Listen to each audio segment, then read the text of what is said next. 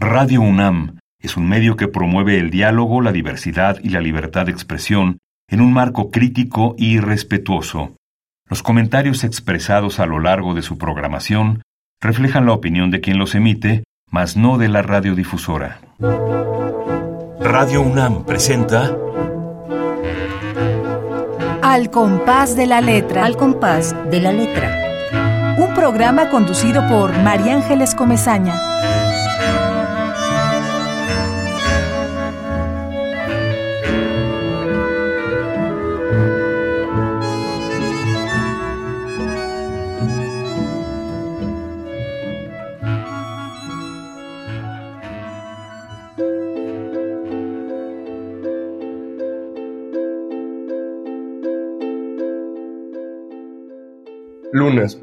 Todas las ventanas me llevan a los mismos sitios. Una ciudad medio destruir, cafés con poca gente, bares llenos con borrachos encadenados a la barra.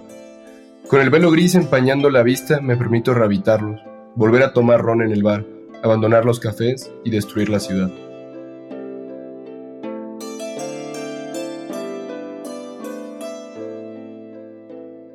Queridos amigos, muy buenas tardes. Un jueves de poesía, un jueves que esperamos con muchas ganas toda la semana. Y bueno, eh, yo los saludo, los saludo con muchísimo cariño. Soy María Ángeles Comezaña. Allá del otro lado sabemos que está Ramiro Ruiz Durá, sabemos que está Azucena con toda su familia, sabemos que está Pablo López en Tlalpan, que hay mucha gente por toda la República que nos escucha y nos da muchísimo gusto porque este sí es un espacio, una ventana abierta a la poesía que tiene Radio UNAM cada jueves ya desde hace añitos, ya es un programa añero. Y bueno, yo siempre estoy emocionada porque tengo el gran privilegio de presentar poetas nuevos, poetas ya consagrados, poetas jóvenes, de mi, digamos, de mi piso, que ya no es el piso de los jóvenes, pero bueno, en este punto de encuentro nos entendemos todos gracias a las metáforas, gracias a la poesía. Y esta tarde yo le doy las gracias y la bienvenida a un poeta muy, muy joven. Yo creo que eres Santino Cortés, el poeta más joven que hemos tenido aquí en el programa y eso nos da muchísimo gusto, nos encanta que estés aquí y que nos hagas tu propuesta y que nos cuentes sobre tu trayectoria. Muchas gracias por haber aceptado estar en este compás, Santino Cortés. No, muchas gracias, muchas gracias a ustedes por la oportunidad de estar acá. No, y pues qué gusto ser el más joven acá. No sé si sea bueno o malo, pues para mí es un gustazo eh, compartir y pues poder platicar un poquito en el programa con ustedes pues sí es bueno, definitivamente muy, muy bueno. Muy bueno, qué maravilla. Después de tantas generaciones, la generación de los 50, de los 60, de los 70, de los 80, y ahora imagínate la generación tuya, que, ¿qué generación eres? Digamos, la, la, la generación de hace 20 años, qué maravilla.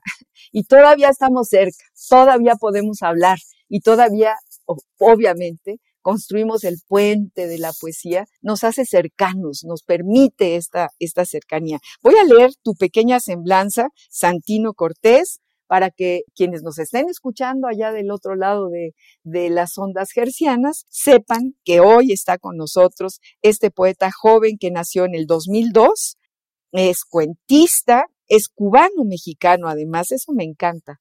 Yo tengo muchas raíces cubanas, luego te las platico. Cuentista cubano-mexicano, estudiante de comunicación en la Universidad Iberoamericana. Actualmente reside en la Ciudad de México. Ha colaborado con revista Purgante en México, con la revista Etcétera también de México, El Bastión de Papel, México, revista Nagari Estados Unidos y periódico El Financiero en México. Icaria es su primer poemario publicado que lo tenemos aquí y que me llamó mucho, mucho la atención, querido Santino. Mucho, mucho me, me llamó por, ¿sabes por qué sobre todo? Quienes ya llevamos muchos años escribiendo y leyendo y escribiendo poesía, a veces tenemos que recuperar la fuente de la frescura a veces no, no, híjole, nos falta esta, esta especie de, de hilo conductor fresco, nuevo, que lo tienes. Ese es el tesoro de la poesía joven. Y me encanta cómo describes tu vida cotidiana.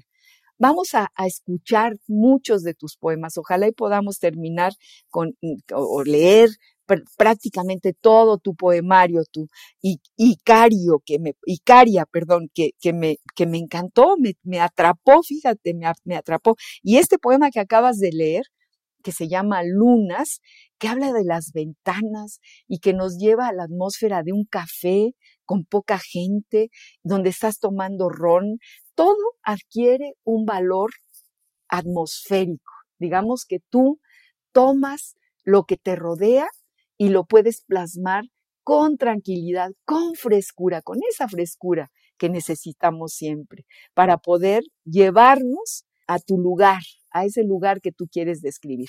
Por eso me gusta, me encanta esta, esta parte de tu poesía muy joven, muy tiernita, muy, muy llena de esperanza, nos llena de esperanza tu, poemario. A ver, siempre, siempre pregunto, y te, te lo pregunto también a ti, obviamente, ¿cómo empiezas a escribir? ¿Por qué escribes poesía? Cuéntanos ese inicio, desde chiquito, agarras el lápiz, oyes a alguien, ¿cómo, cómo fue?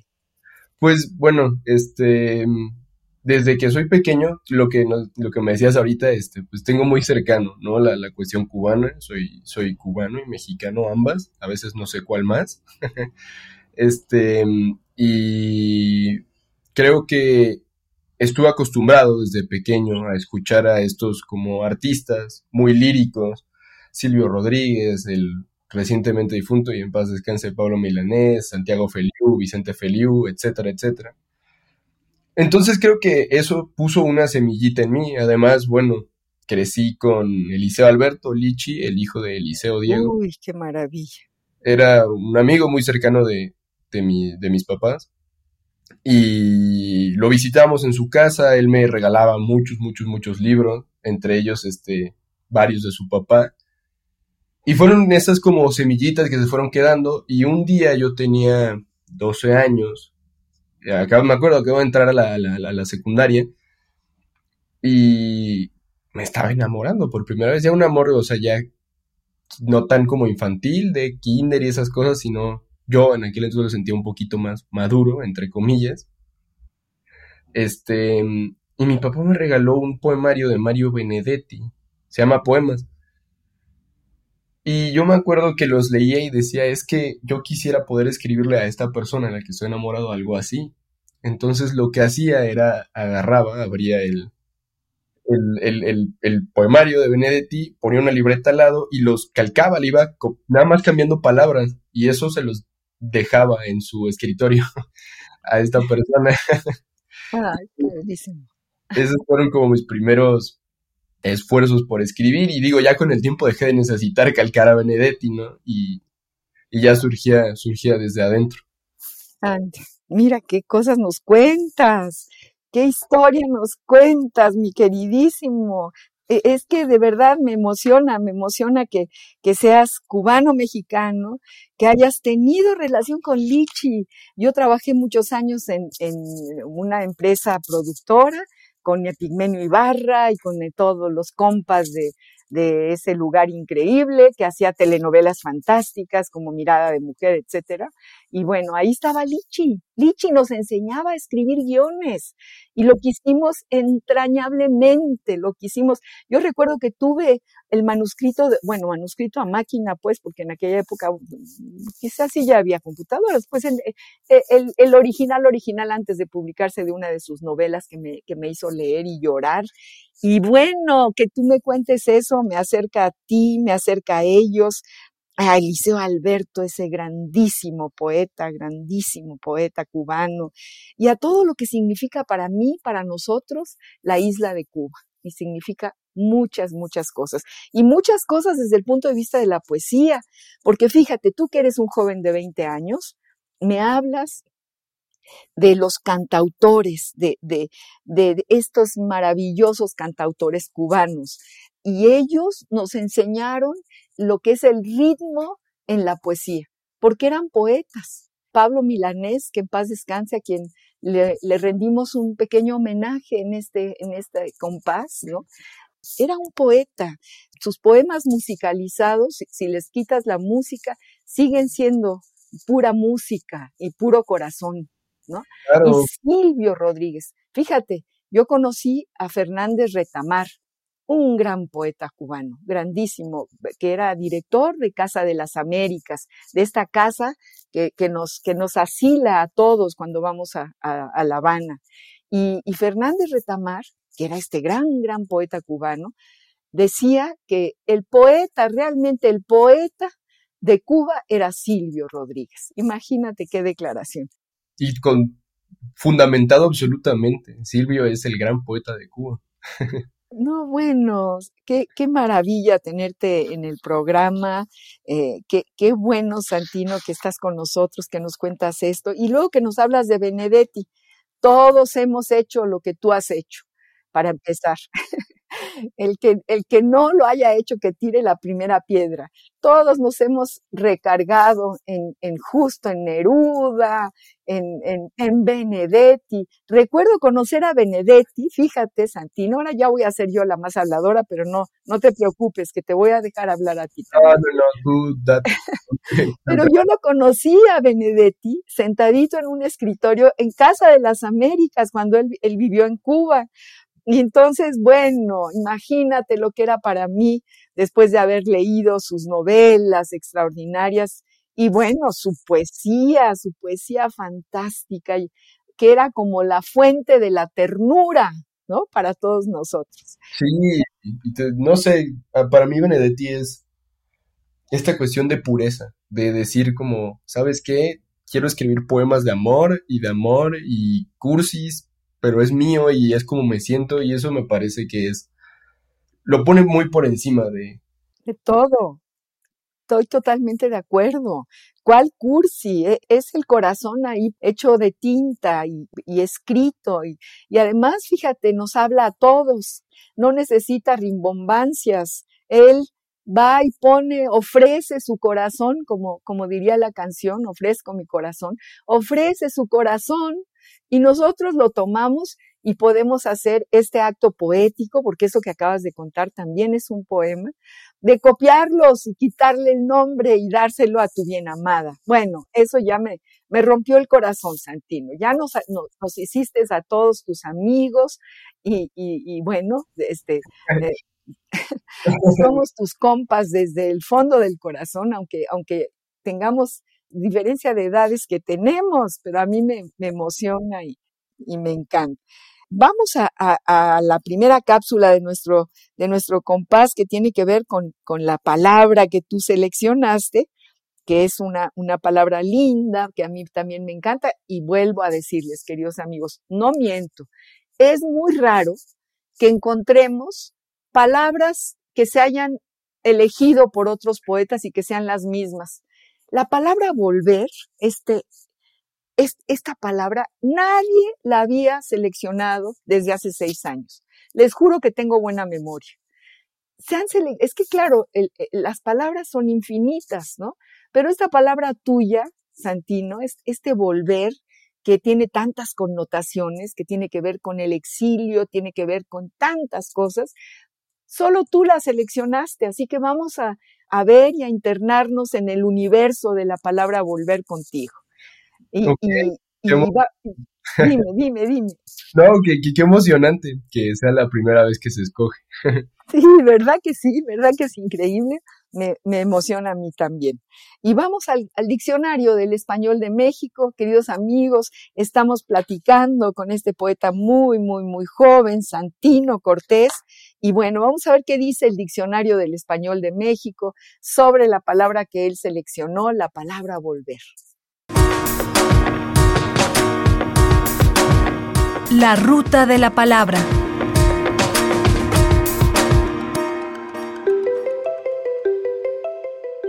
Volver. Verbo intransitivo.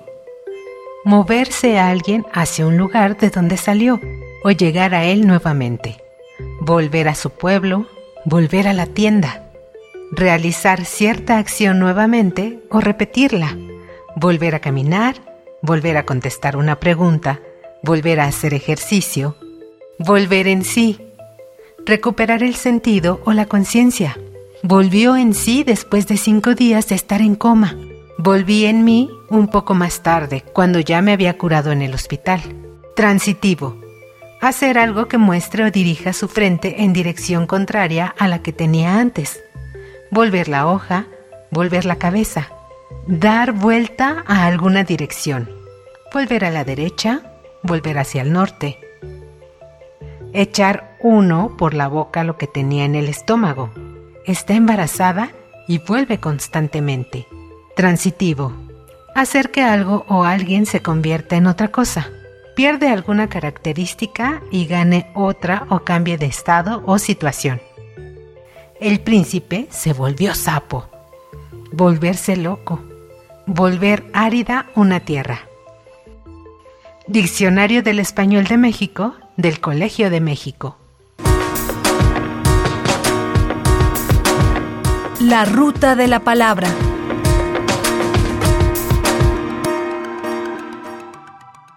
Santino Cortés, tu palabra volver, eso es lo que dice el Diccionario del Español de México. ¿Tú qué opinas? Cuéntame de tu palabra.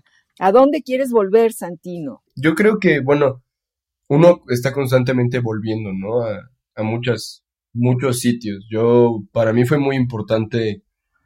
eh, yo viví en, en Miami un año, que fue pues donde conocí a la gente de Catacana, de Nagari, y cuando regresé a México, no, volví a México, pues para mí fue, fue, fue, fue muy difícil, ¿no? Porque hay una canción de un grupo peruano que se llama Canaco y el Tigre, que se llama ¿Quién se queda y quién se va? Creo que le duele más a quien se va, ¿no? Porque cuando vuelve, el tiempo pasó en un lugar que uno s- suele creer que se queda estático, ¿no? Que el tiempo no pasa en el sitio que dejaste. Y cuando vuelves y te das cuenta de que sí pasó el tiempo, dices, ay, ay, ay, ay, ¿ahora qué, no? ¿Dónde, dónde me puedo encontrar? En un sitio que, pues, me resulta ahora ajeno. Entonces, para mí el proceso es, ok, ya volví. No me siento en el lugar que dejé, voy a volver a mis raíces, a lo que me hizo feliz durante el tiempo que pasé acá y vamos a explorar esto, volver a conocerme, volver a ser yo. Para mí es eso, eh, y eso implica volver, el regreso, las vueltas. Fíjate que, que me, me evoca muchas cosas todo lo que me estás diciendo. Primero me gusta, me encanta, me parece poético. Y me, me evoca justo tan joven que eres y tú ya vas y, y ya vuelves, ¿no? Eh, Esto que estás platicando, lo, platicaban muchas, muchos hombres y mujeres que vinieron, por ejemplo, en el exilio español, Santín. Yo, yo pertenezco a esa generación de, hijos del exilio republicano español en México. Después de muchos años, de 30 años, volvían a su tierra. Cuando murió Franco ya pudieron regresar y ya no existía esa tierra que dejaron. Es lo que tú me estás contando a los 20 años. Sí, claro, digo, quizás un poquillo dramatizado de mi lado, pero bueno, también tengo el ingrediente, ahora que, me comentas de, del republicanismo español, pues crecí entre cubanos, este, exiliados, este, que es muy difícil, ¿no? El exilio cubano tiene eso que se le conoce por esta melancolía un poco extraña, entonces cuando por fin volvían, no volvían del todo y ya no existían un montón de cosas y la familia, la, una buena parte ya estaba en Miami o en España o acá en México, entonces era volver a un lugar que realmente no te pertenece, ¿no? ¿no? Y, y realmente es dramático, es, es una, algo que te sucede en la vida y, y- te pega porque ya no existe, es como la muerte, ¿no? Eh, eh, Y es esta esperanza de que después de tantos años, esa, ese lugar que tú tienes en la cabeza, construido y pegado a ti mismo, ya no es, es como un invento. Entonces, sí es una, un episodio, volver, el volver, muy tremendo, me encanta esta palabra, ¿no? Sí, es, es agresivo, ¿no? El regresar a un sitio. Mm, agresivo, no sé si agresivo, es, es muy triste llegar y, que, todo esté enterrado y que aquello que tú, que, que te hizo vibrar, pues ya por, por más que lo buscas en las esquinas, en los pasillos, en, en, en, el paisaje, en los árboles, ya no está, ¿no? Ya, ya se quedó en el tiempo, ahí, grabado en el tiempo. Por eso es tan duro el exilio, tan, tan, duro. En el caso de mi familia, mi padre era cubano y gracias a que era cubano, gallego cubano, porque en, Cuba hay muchos gallegos, el exilio gallego desde el, desde el siglo XIX eh, fue, fue el gran exilio hacia Cuba, hacia la isla de Cuba. Mi papá había, había nacido justo en, en Cuba y, y, gracias a eso no lo mató Franco, porque un gobierno también bastante bastante poco democrático, yo creo que dictatorial, eh, eh, pues eh, hizo una campaña porque el gallego cubano, que no lo maten, que no lo maten, y entonces mi padre gracias a eso se salvó la vida y regresó a Cuba. Ellos, el exilio, por poco yo soy igual que tú, cubana. entonces tengo como en la, en la mente, en mi, en mi imaginario, tengo el barco que llega a Cuba, tengo el puerto de la isla, la gente que ayudó a mi padre y a mi madre cuando llegó, etcétera, ¿no? O sea que es verdaderamente un, como un misterio lo que cada uno de nosotros construye en su cabeza sobre, sobre el volver, ¿no? Claro. Y mi padre nunca, nunca volvió a Cuba, pero sí volvió a México, porque de, Cuba se vinieron a México y entonces aquí nací yo y ya se hizo la, la vida en México. Pero esta palabra nos lleva a muchos escenarios Santino, querido, ¿por qué no nos lees de tu poemario, de este que ya publicaste y que está lleno de frescura? Léenos más poemas, léenos, Santino. Em, este es uno de mis favoritos, personal, es muy corto, eh, me, me gusta escribir corto. Se llama Si viviésemos en un lugar normal. Si viviésemos en un lugar normal, saldría a buscarte, te declararía mi amor y escribiría poema. Pero no, no vivimos en un lugar normal. Ya. este lo podías haber mandado al concurso, eh, ¿cómo se llama este concurso del Ateneo Español de México? Un concurso que es un cuento de una sola, de una sola página, es decir, cuento corto. Seguro te hubieras ganado el premio. Muchas gracias, pues. si viviésemos en un lugar a ver, normal, vuélvelo a leer. Si viviésemos en un lugar normal. Si viviésemos en un lugar normal, saldría a buscarte. Te declararía mi amor y escribiría poema. Pero no, no, vivimos en un lugar normal. Está fantástico. Está fantástico este poema. Eh, es así, ni modo, es así, ¿qué le vamos a hacer? Es así. Sí, el título está inspirado en un libro de Juan Pablo Villalobos, se llama Si viviéramos en un, eh, en un lugar normal. Y bueno, cuando lo leí me gustó mucho, lo estaba leyendo igual en una época que seguía yo de enamoradizo. Y recordé todo, toda esa época y el libro y pues bueno, salió, salió el poema. Padrísimo, padrísimo. Vamos a respirar hondo, vamos a una pausa musical para este joven querido, para todos nuestros radioescuchas que seguro están disfrutando mucho, mucho escucharte, Santino. Vamos a oír una canción que seguro conoces, que es una belleza de canción, que la canta otro joven fantástico que se llama Pedro Guerra y que siempre encontramos algo de Pedro para todas las palabras que llegan a nuestro compás. En este caso, fíjense, volver a los 17. Pedro Guerra. Escuchen, queridos amigos.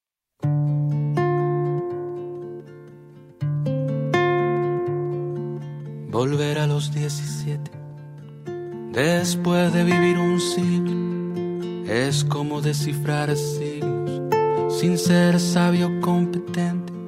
Volver a ser de repente tan frágil como un segundo. Volver a sentir profundo como un niño frente a Dios. Eso es lo que siento yo en este instante fecundo se va enredando, enredando, como en el muro la hiedra.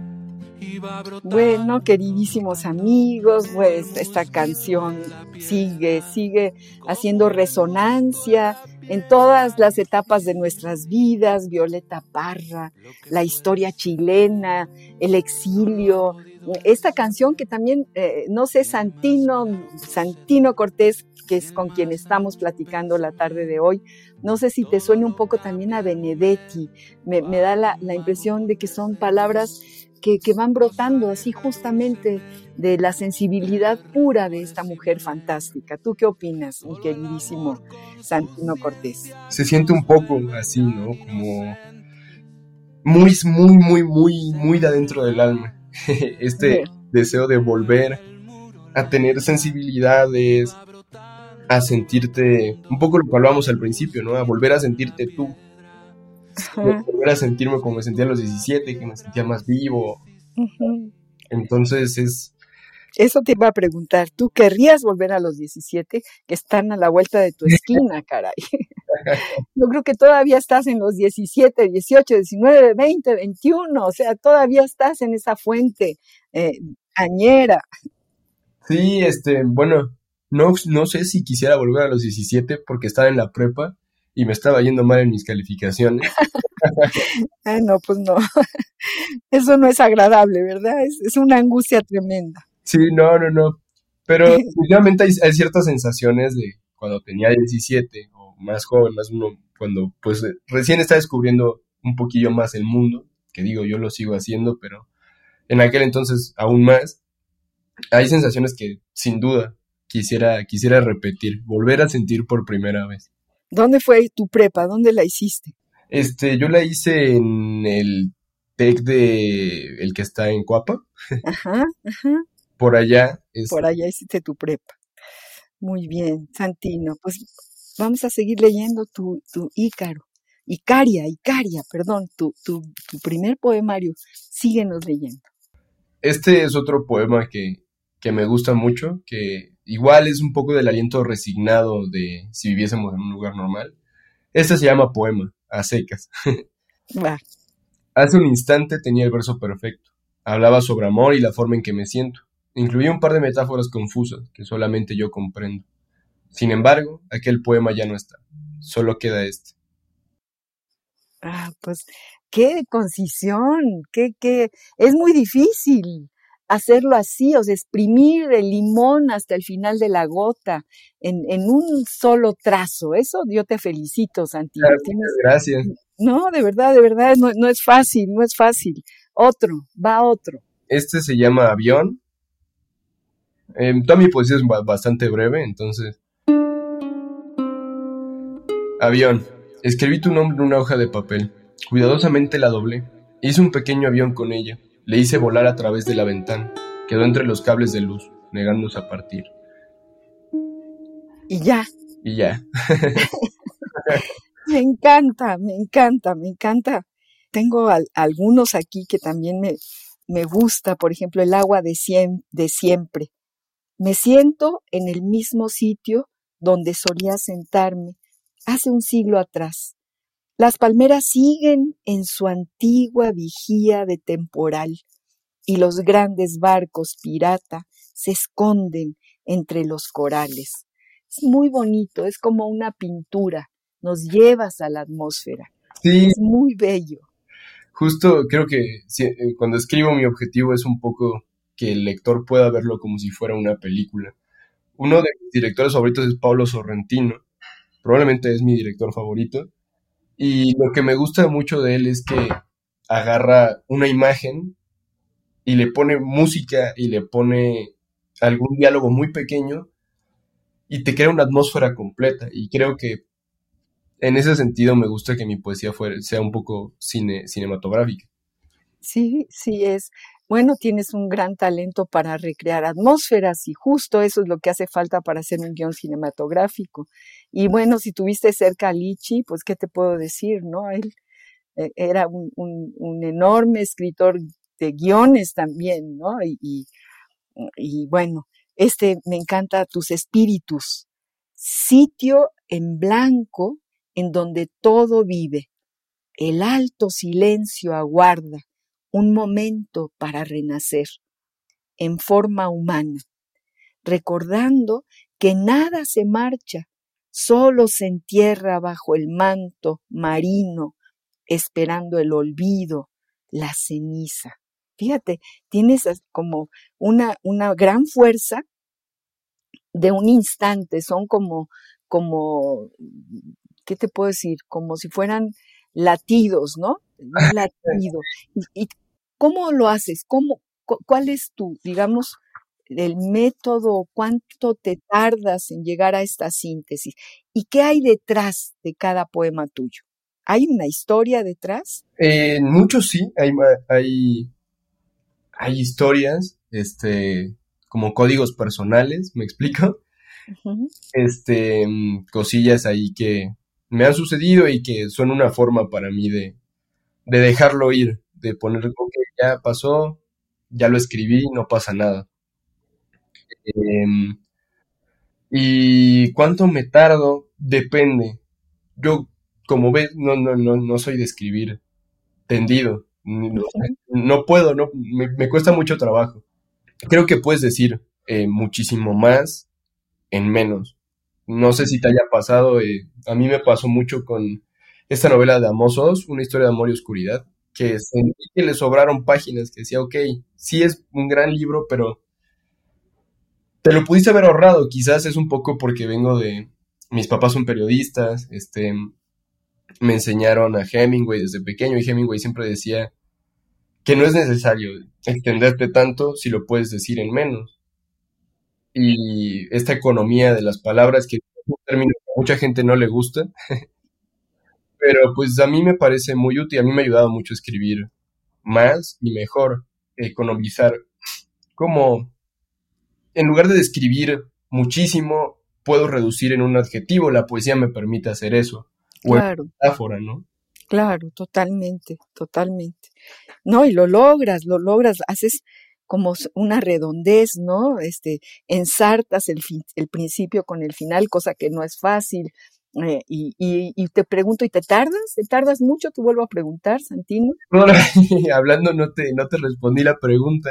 Em, yo escribo de noche, entonces usualmente escribo un poema en la noche, como a las 10, y de 10 a 1 más o menos lo estoy puliendo, ¿sabes? O sea, voy haciendo otras cosas en medio, pero, pero usualmente me toma un proceso de 4 horas y ya.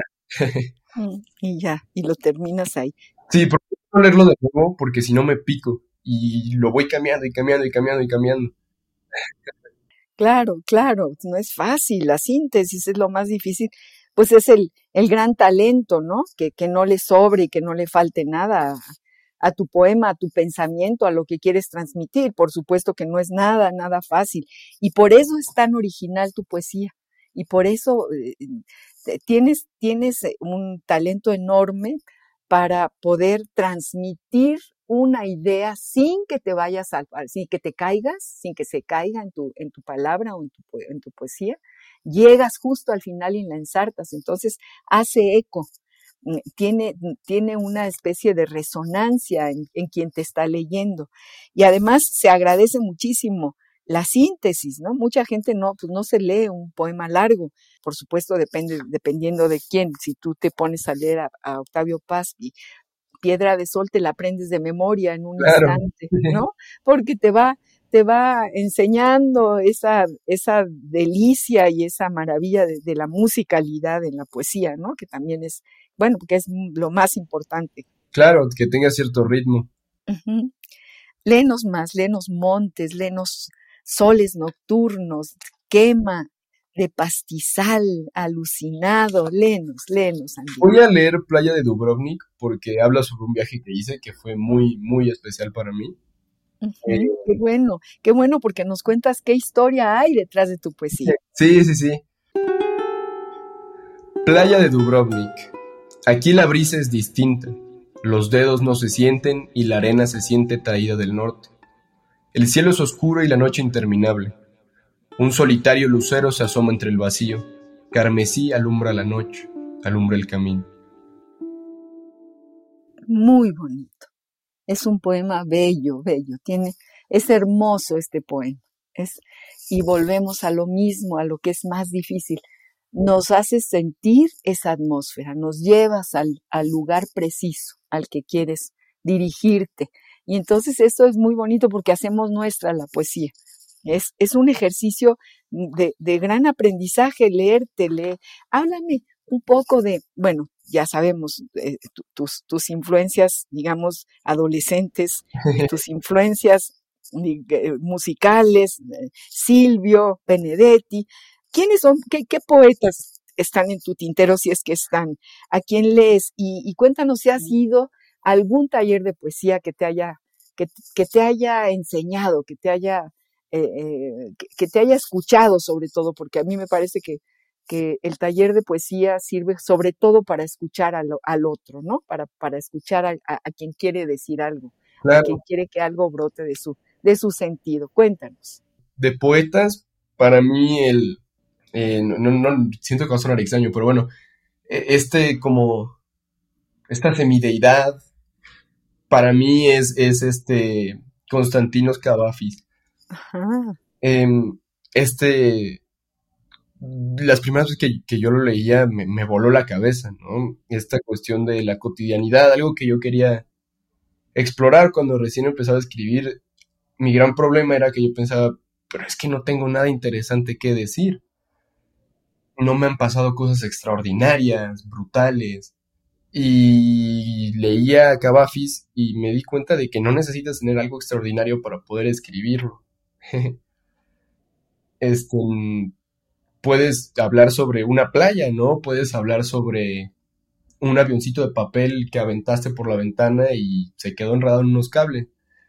A mí, Cavafis y Pacheco, José Emilio Pacheco, me demostraron que era posible escribir de cosas pequeñas, que la gente no suele ver y que se han extraviado un poco como en la persecución de la épica, de la poesía moderna, ¿no? Creo que uno, el poeta moderno, aspira mucho a escribir el más grande poema de todos los tiempos y creo que si se empieza a buscar la grandeza a partir de la grandeza, mmm, es muy difícil abarcarla completa. En cambio, si buscas la belleza a partir de las cosas más pequeñas, puedes ir abarcando más, ¿no? Poquito a poquito.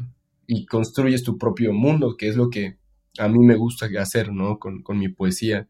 Y sobre todo con el poemario, ¿no? Que es un poco conceptual, es crear mi propio universo, mi propio mundito. qué maravilla todo lo que dices, qué maravilla. Dices, una playa, un avioncito de papel que se quedó en la ventana. Dices cosas pequeñas que la gente no sabe ver. Escribir, creo que si empiezas a buscar la grandeza, dentro de la grandeza nunca llegas. En cambio, si empiezas a buscar la belleza dentro de la belleza, bueno, sale el poema, crece el poema. Fíjate, todo esto ya es la pura poesía, todo esto que nos estás diciendo. Y coincido, coincido contigo totalmente.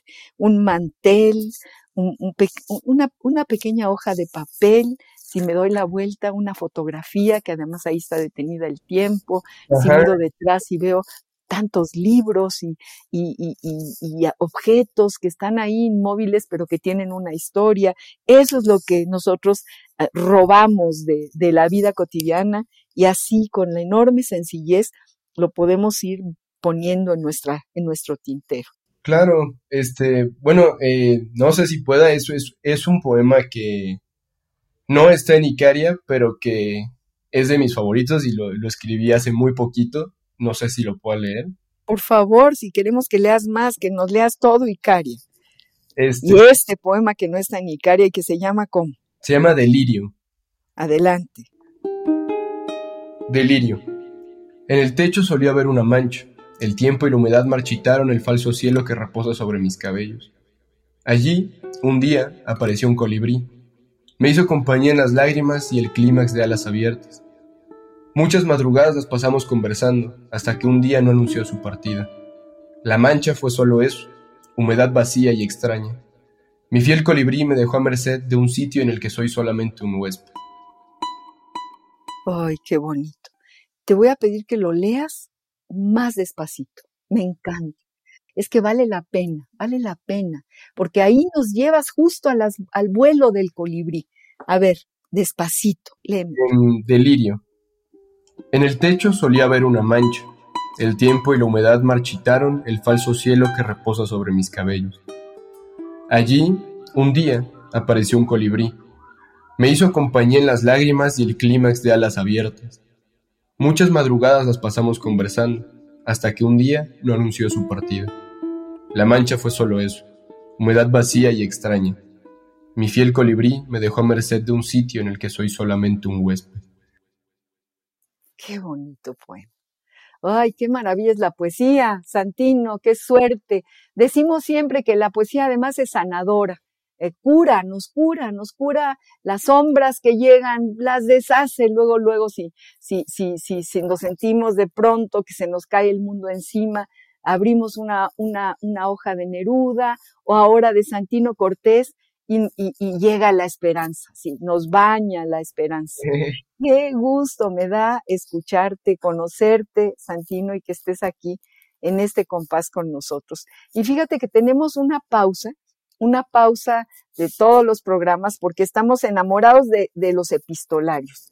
Yo creo que este amor a los epistolarios que tenemos quienes hacemos este programa tiene que ver también con esto que tú estás diciendo, con la voz de, los objetos inanimados, con, con el, el, mensaje íntimo, la mayor de las intimidades que alguien le escribe a otra persona y que nosotros como en una mirilla nos asomamos y de pronto sentimos que es también para nosotros esta carta o este epistolario. Entonces, eh, para ti que eres joven y, que eres un poeta espléndido, ya, ya te estamos conociendo, Santino, seleccionamos una carta del gran, gran escritor Antoine de Saint-Exupéry. Queridos amigos, escuchen este, esta carta preciosa, que también es un poema, él se la escribe a su esposa en el año, fíjate, Santino, de 1944. Vamos a escuchar esta carta. Epistolario. Domicilio conocido. Domicilio conocido.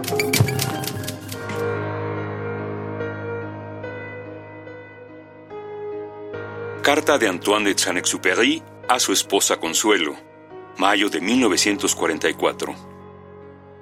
No se dan las gracias a un jardín. Yo siempre he dividido a la humanidad en dos partes. Hay seres jardín y seres patio. Estos pasean su patio consigo, lo sofocan a uno entre sus cuatro muros, y uno se ve obligado a hablar con ellos para hacer ruido. Es penoso el silencio en un patio, pero por los jardines uno se pasea, uno puede callarse y respirar, se está a gusto, y las sorpresas agradables aparecen solas. No hay nada que buscar. Una mariposa, un escarabajo, una luciérnaga se nos muestran. No sabemos nada sobre la civilización de la luciérnaga. Uno sueña. El escarabajo parece saber a dónde va. Tiene mucha prisa. Es asombroso y seguimos soñando. Luego la mariposa. Cuando se posa sobre una flor espléndida, uno se dice, para ella es como si se posara en una terraza de Babilonia, un jardín colgante que se balancea. Luego, uno se calla al ver tres o cuatro estrellas. Pero no le doy las gracias por todo esto. Usted es como es. Simplemente tengo ganas de pasearme todavía en su jardín. También pensé otra cosa. Hay gente carretera nacional y hay gente senderos. La gente carretera nacional me aburre. Me aburre el granito de los mojones. Van hacia algo preciso, una ganancia, una ambición. A lo largo de los senderos, por el contrario, hay avellanos y se puede pasear entre ellos para mordisquear sus frutos. A cada paso, uno está allí para estar allí, no en otro lugar, pero no hay absolutamente nada que aprender de los mojones.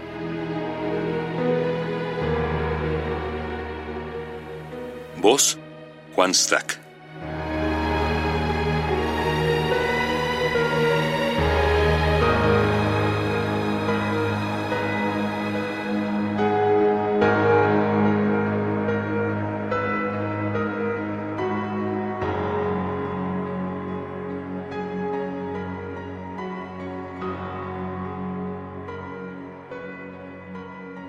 Esta es una carta que es un verdadero poema. Yo quiero que tú me digas, Santino Cortés, con quien estamos platicando la tarde de hoy, queridos amigos, acabamos de, escuchar una delicia de carta de Antoine de Saint-Exupéry, el que escribió El Principito a su esposa Consuelo. ¿Qué piensas de esta carta, Santino? Me importa muchísimo tu, ¿qué, sentiste tú? ¿qué, ¿Qué piensas sobre esta carta? Es preciosa, ¿sabes? Te hace, te hace vibrar un poquito el alma. Creo que esa es una de las grandes cualidades de Antoine de Saint-Exupéry. Era un genio, ¿no? Este, y, creo que, bueno, en la, carta explora y se acerca un poquito más a esta frase tan famosa de, él, que es lo esencial es invisible a los ojos. Así es. Es, es un poco de lo que estamos hablando, ¿no?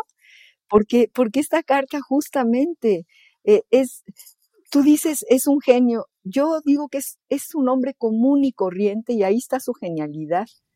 en lo común y corriente, ¿no? Hay hombres carretera, hay hombres, eh, seres jardín, tú nada más imagínate, es, es muy tuyo, muy tuyo esto que dices a Neusíperi, ¿no? Hay seres jardín, hay, hay seres patio, imagínate a quién se le ocurre, a un hombre común y corriente, que, que por eso es un genio, ¿no te parece, Santino? Sí, sí, sí, sí, eh, bueno, lo que dices, ¿no? Su genialidad reside en que es un, un tipo bastante normal. Totalmente, ¿no?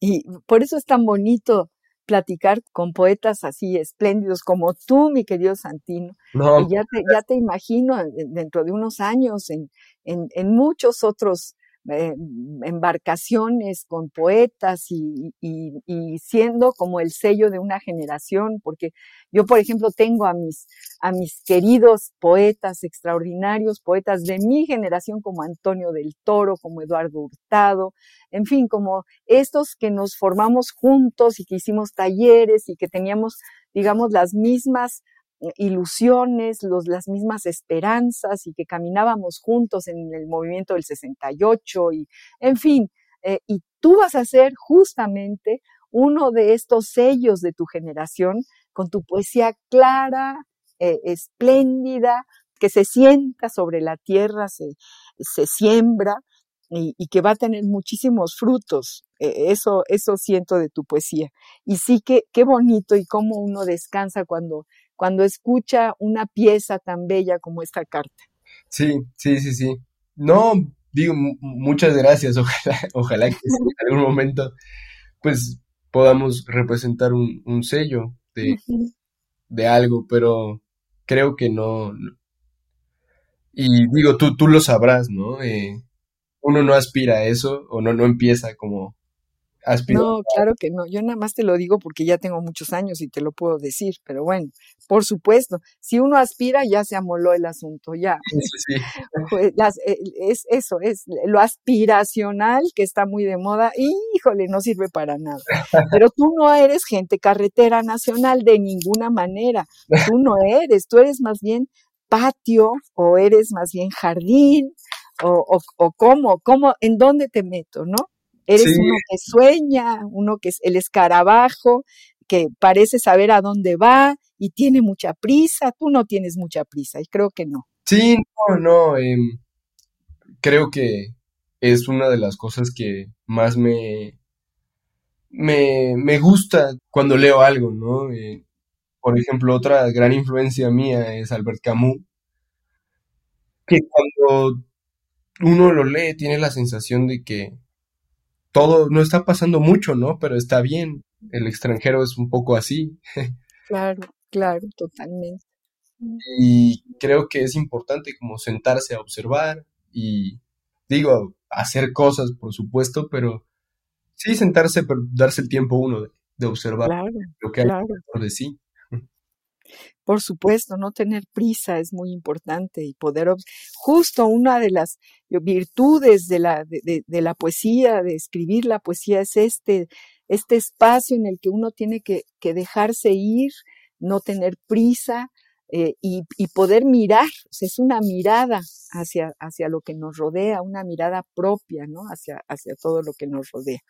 Y tú, bueno, supongo que a tu edad lo único que se escriben son tweets y, y Facebook y estos poemas maravillosos que nos estás entregando la tarde de hoy. Pero bueno, ¿qué piensas de los epistolarios? ¿Tienes alguna referencia? ¿Te gustan? Cuéntame. Los disfruto, por supuesto, pero cada vez que escucho este epistolario, me es imposible no acordarme de epistolario del subdesarrollo. Entonces, siempre que alguien me dice, ah, lee esto, lee este epistolario, yo siempre estoy esperando algo musical. claro. algo mucho más musical. Te digo, quizás por el inconsciente de que, pues traigo ahí el epistolario del subdesarrollo de Silvia. No, bueno, yo tengo aquí también el Déjame regresar que canta Silvio Rodríguez y, bueno, también me, evoca al volver al gran poeta Silvio, nuestro poeta, nuestro hermano, como diría Andrés Manuel López Obrador, que lo llamó mi hermano, ¿no? También es el mío, también es mi hermano, Silvio Rodríguez. Ay, Santino Cortés, léenos, léenos, por favor. Ok, este... Mm, eh, escalinata, mm, ok, no, déjame, busco alguno que me convence un poquillo más. Este se llama Ya solamente llueve. No despierto soñando el regreso. Sé que la reversa se olvida, o al menos cesa el dolor. Senderos luminosos alcanzan la vuelta de la esquina. Transito hacia ellos sin temor al colapso celestial ajeno a bondades y maldiciones.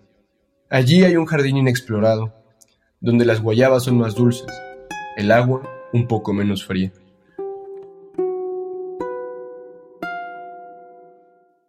¡Ay, qué belleza! ¡Qué bien! ¡Qué bien, Santino! ¿Cómo puedes? ¿Cómo llegas? ¿Cómo, cómo te, te conviertes, pues, en tu propia poesía? Aquí tengo, por ejemplo, inicio y conclusión del mes de abril que me encanta. Ese fue el primer poema que publiqué. no me digas, no me digas. ¿Ahí lo tienes? Sí. lo leo, te lo leo, tú lo lees, léenoslo tú. Despacio, despacio, por favor. Inicio y conclusión del mes de abril.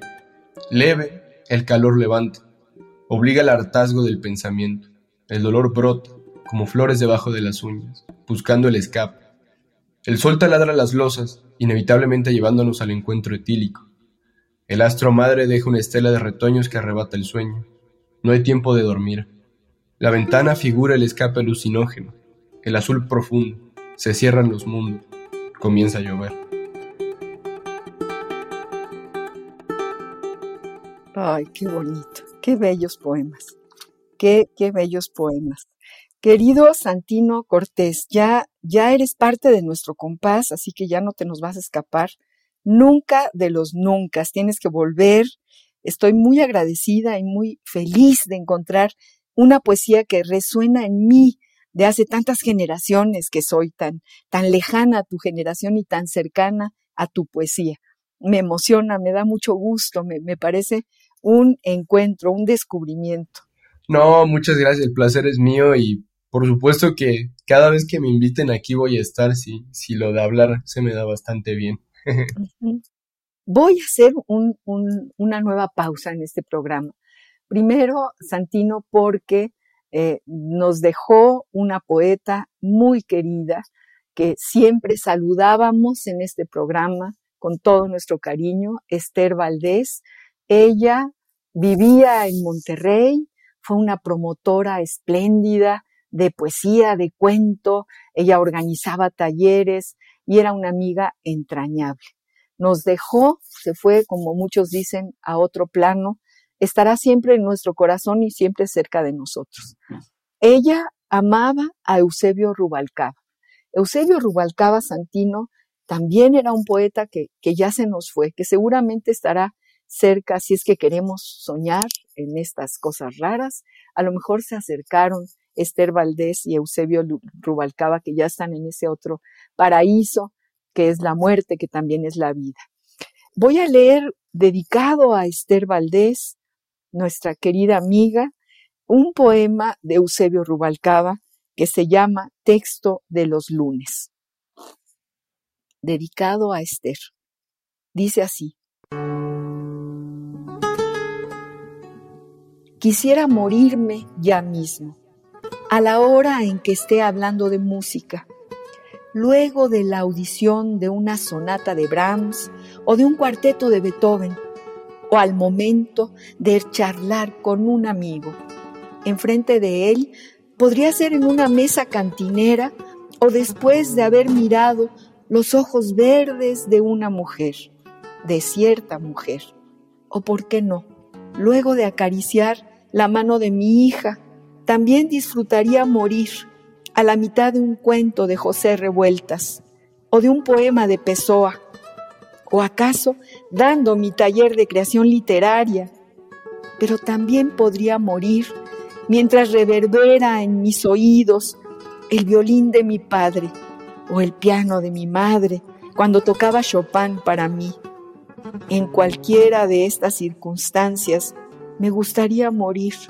Si acaso no le parecen excesivas a Dios, que Él decida, yo me adapto. Y desde ahora le doy las gracias con tal de que no se tarde o no más de la cuenta. Este es un poema de nuestro queridísimo Eusebio Rubalcaba para Esther Valdés. Como un sueño, dormida Alfonsina, vestida de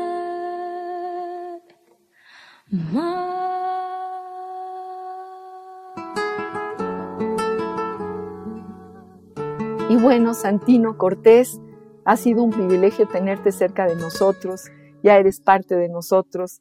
Muchas gracias por compartir tu poesía. No, el privilegio es mío. Muchas gracias por la plataforma, por el tiempo. Y qué gusto que haya resonado en ti. Creo que es por lo que uno escribe. Es lo que hace que valga la pena. Muchas gracias a la, a la producción y sobre todo, sobre todo a ti, María. Queridos amigos, se nos fue el tiempo. Eh, agradezco a Ivonne Gallardo, la productora del programa, con todo mi cariño le agradezco su producción, agradezco a Radio UNAM esta ventana abierta a la poesía, les agradezco a todos que hayan sintonizado la tarde de hoy al compás de la letra, soy María Ángeles Comezaña y los invito el próximo jueves a las seis de la tarde para que escuchen a un nuevo poeta al compás de la letra. Radio UNAM presentó Al compás de la letra. Al compás de la letra. Un programa conducido por María Ángeles Comezaña.